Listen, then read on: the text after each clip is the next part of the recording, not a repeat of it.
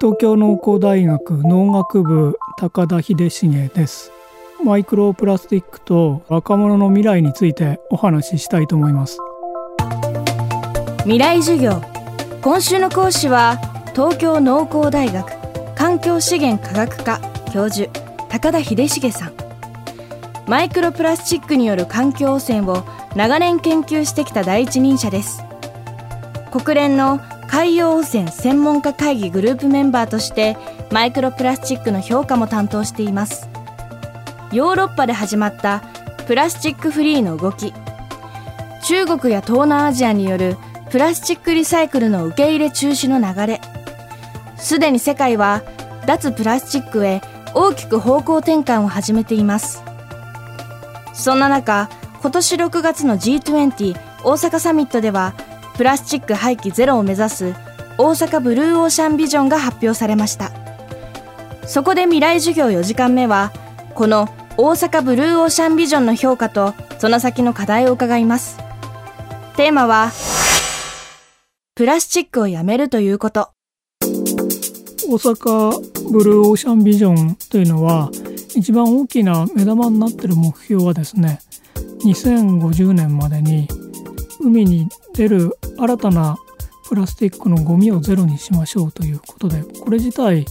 評価できるところだと思いますただ海に出るものをゼロにするということを謳っていてあまり具体的な策どうするかということが書かれておりませんであのブルーオーシャンビジョンと一緒に作られたいくつかの具体的などういう対策を取るかというものの中にはあの日本がやることとしてはレジ袋の削減等が書き込まれておりますがペットボトルどうするんだということが全く書かれていなくそれからその他のレジ袋以外の使い捨てのプラスチックについてあのまず使うことを減らしましょうということが書かれていないんです。使うだけ使って燃やしてしまう燃やせば石油から作ったプラスチックですから実質的な温室効果ガスの発生になってしまいまして温暖化が進んでしまいますですから環境負荷が高いということになりますのでまずはこの使用自体を減らしましょうということを書き込むべきであったなというふうに思うんですがそこが書き込まれていないというのが一番大きな問題だと思います。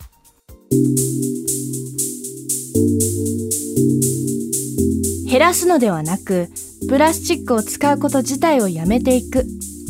これが大阪ブルーオーシャンビジョンには足りなかった。高田さんはそう評価しています。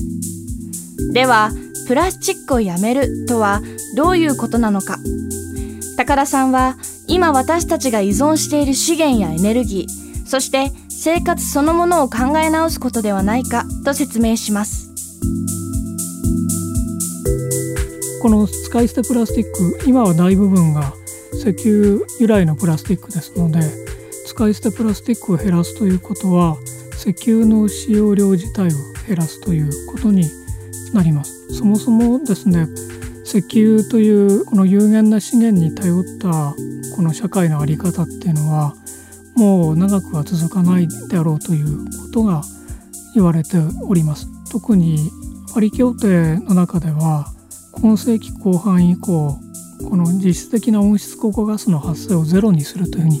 言ってます。ちょっと実質的温室効果ガスの発生ゼロというと難しく聞こえますが要するに石油を燃やして電力あるいは動力を取るのをやめましょうということです。ですから欧米中心にまあ中国もですね非常な勢いでこの電気自動車っていうのが普及してきています。ガソリンを燃やせなくなる。ということで電気自動車が普及してきていますでプラスチックというのもそれに応じてこの石油が使えなくなるのであれば使えなくなる石油から作ったプラスチックはもう2050年以降使えなくなるであろうというのが特にヨーロッパ発の今の脱プラスチックの動きということになります。でそれに向けてヨーロッパは石油から作るプラスチックというものを別な素材に置き換えていきましょうどうしてもこのプラスチックのように耐水性があったり柔軟性がある素材っていうのは必要な社会の中で必要になりますからプラスチック自体をなくすんじゃなくてプラスチックを石油から作るものじゃなくてバイオマスから作るものに変えていきましょうというようなことで昨年からヨーロッパは動き始めています。あのこのマイクロプラスチックの問題が我々にこの提起したことというのは今使われてるプラスチックの大半が石油から作られているということでプラスチックを使い続けるということはこう石油に依存した生活を送り続けるということなんですが、まあ、それがダメなんじゃないかということがこの言われ始めたと。じゃあ他の素材に変えましょうと。で他の素材に変えたところで今までのプラスチックと同じ量の別な素材を使うこともできないので素材の社会の中での回し方も変えていきましょうと使い捨てじゃない